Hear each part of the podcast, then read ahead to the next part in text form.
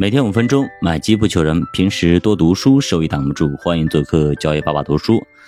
那先公布一则公告啊，昨天晚上的八点五十分啊，有了一则消息啊，关于我乐家居的啊，这哥们儿真的是啊，在风口上真的是哈，嗯，太显眼了啊！股东涉嫌超比例减持啊，证监会拟没收违法所得一千六百五十三万。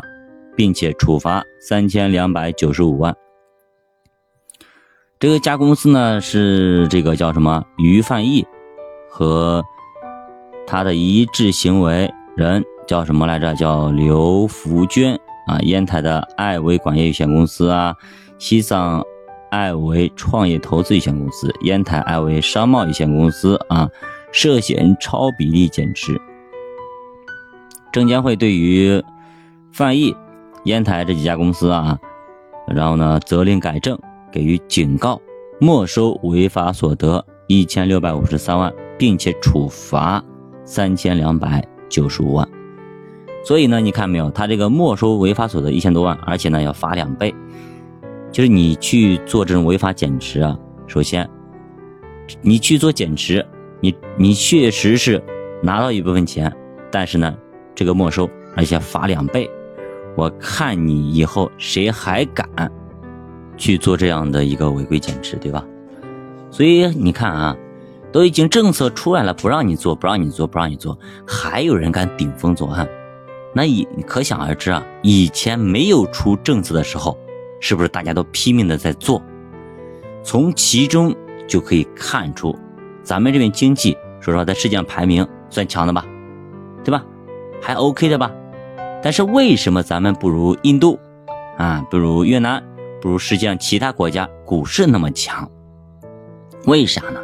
咱们这边又东西又不差，环境又好，应该给个好价呀。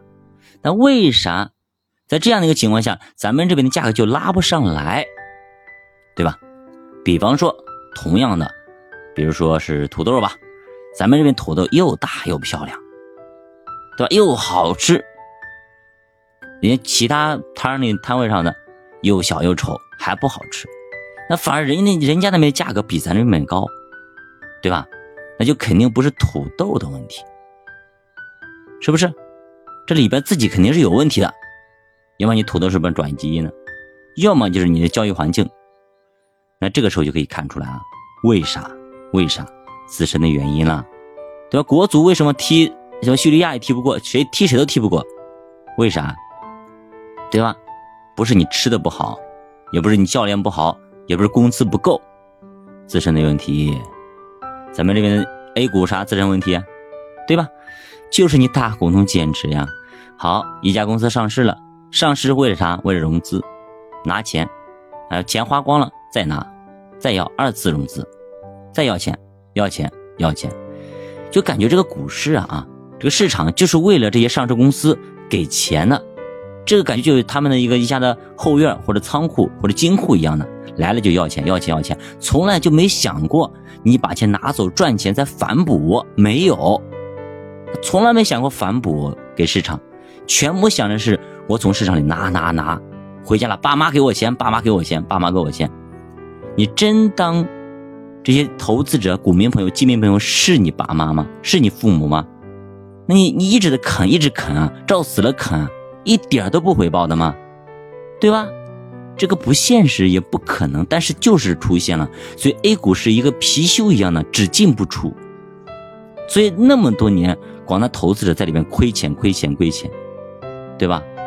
所以这个很有意思啊啊！很多公司违规，哎，做了很多不好的事情，一违规好一赚几十个亿、上百个亿，好了被查到了，罚个几十万。